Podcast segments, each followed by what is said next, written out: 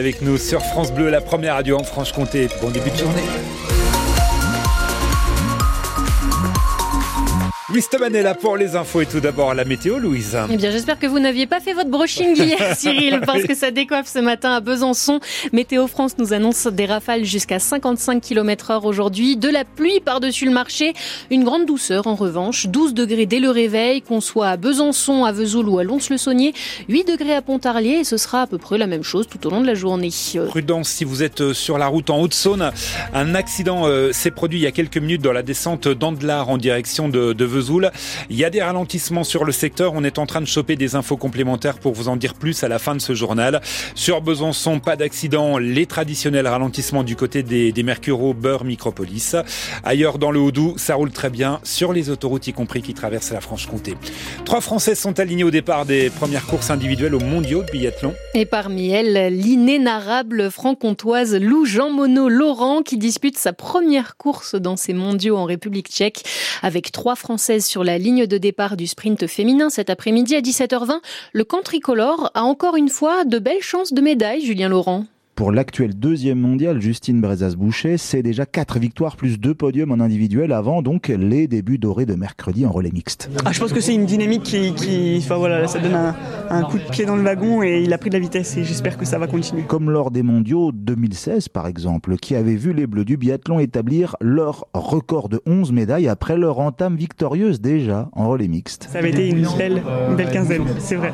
Et, euh, et moi je souhaite de vivre ces championnats à l'équipe, ce genre de championnat à l'équipe, vraiment je pense qu'on a les moyens. C'est évidemment pas Julia Simon qui dira le contraire, quatrième mondial pour l'instant avec ses deux victoires et deux podiums en solo, en plus de la médaille d'or par équipe d'avant-hier soir. On va pas s'emballer sur une course, il faut rester humble quand même et, euh, et remettre les choses euh, en place euh, bah, dès, la, dès, la, prochaine course, dès le sprint. C'est un éternel recommencement et, euh, et enfoncer clou à chaque fois. Donc euh, voilà, le, le, but maintenant sera de, de, de, confirmer, de rester sur cette bonne dynamique, de rester sur le biathlon que j'aime. Impeccable sans faute au tir, oui, notamment mercredi pour la Savoyarde. Elle adresse face au C'est encore plus la spécialité de la biathlète du Haut-Doubs, Lou Jean Monod Laurent, sixième de la Coupe du Monde actuellement, avec elle aussi deux victoires plus deux podiums individuels cet hiver. Et troisième française en lice cet après-midi, Sophie Chauveau aussi, qu'il faudra surveiller. France Bleu Besançon vous fait vivre ces mondiaux de biathlon en détail avec notre envoyé spécial Julien Laurent sur francebleu.fr.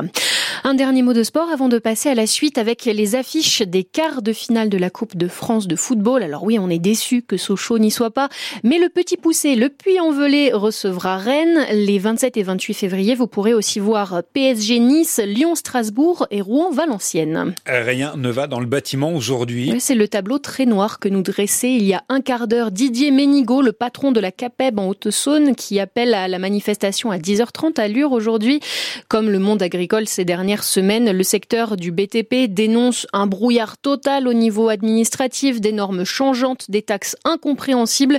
Cédric Dillon est chauffagiste à frotter les lures. Il sera au rassemblement à Lure aujourd'hui pour dénoncer, les aides à la rénovation qui changent tous les deux mois et lui rendent la vie impossible. Les aides très compliquées. Ce sont vraiment des usines à gaz qui ont été montées par l'administration et qui sont à contresens et contre-productives pour nos concitoyens. On est perdu, beaucoup de démarches, beaucoup de démarches en ligne. Il faut savoir que nous sommes dans des départements ruraux où l'accessibilité Internet, c'est pas facile pour tout le monde. Nous aussi, professionnels, on se perd parfois dans la complexité des aides. On demande une simplification réelle. Moi, j'ai encore eu des appels de clients qui étaient perdus. Ils me demandent au secours comment ça se passe pour changer leur chaudière. On est constamment dans les changements de règles. Le bois pour nous, est une énergie renouvelable. Les pompes à chaleur utilisent une énergie renouvelable, l'air. On ne comprend pas qu'à partir du 1er avril, on baisse les aides sur toutes les énergies bois. Les chaudières à bois, les granulés, les poêles, etc. Beaucoup de collègues ont investi dans du matériel, ont investi dans des structures, dans du personnel, dans des formations. On demande de la stabilité pour avoir plus de clarté, plus de lisibilité. Pour l'instant, la colère ne pousse pas les artisans et les professionnels à sortir les pelleteuses du chantier, mais ils organisent tout de même une opération escargot après leur passage en sous-préfecture à Lure. Trafic perturbé sur l'A36 entre Montbéliard et Belfort en début d'après-midi. Des embouteillages aussi devant les écoles primaires au moment où l'on dépose les enfants en classe. Les parents d'élèves de Champagné en Haute-Saône manifestent contre la fermeture de classes annoncée dans l'établissement pour la rentrée prochaine. Ce n'est pas la première manifestation de ce type hein, dans ces derniers jours. C'est normal, la carte scolaire est en train d'être dessinée en ce moment. Réunion d'ailleurs aujourd'hui pour la peaufiner. Cette réunion qu'on appelle dans le jargon Conseil départemental de l'éducation nationale sera boycottée par le principal syndicat d'enseignants. La FSU du Doubs dénonce 155 suppressions de postes prévues dans l'académie en septembre. Et les chantiers à venir dans l'éducation nationale ne seront pas portés par Amélie Oueda Castera. Un mois après sa nomination au ministère de l'Éducation, après un mois aussi de polémiques à répétition, Gabrielle Attal la relève de ses fonctions. Elle ne conserve que le sport et les Jeux Olympiques. C'est Nicole Belloubet, ancienne garde des Sceaux pendant le premier quinquennat d'Emmanuel Macron qui récupère ce portefeuille. Après un mois de tergiversation, ça y est, le gouvernement Gabriel Attal est complet. Vous retrouvez tous les nouveaux postes sur francebleu.fr Besançon. On pourrait à l'avenir devoir payer son médecin 30 euros au lieu de 26,50 euros actuellement. C'est la demande de longue date des syndicats de généralistes.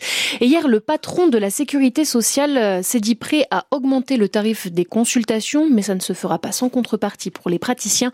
On vous explique en détail les négociations en cours dans le journal de 8h30. Le FICA ne fait pas euh, sourire que les cinéphiles à Vesoul. Oui, alors c'est évidemment aux 20 000 amateurs de cinéma artistique qu'on pense quand on parle de ce festival qui se régale les pupilles depuis mardi. Mais les commerçants aussi se frottent les mains parce que tout ce beau monde vient consommer dans leurs établissements, Charlotte Schumacher.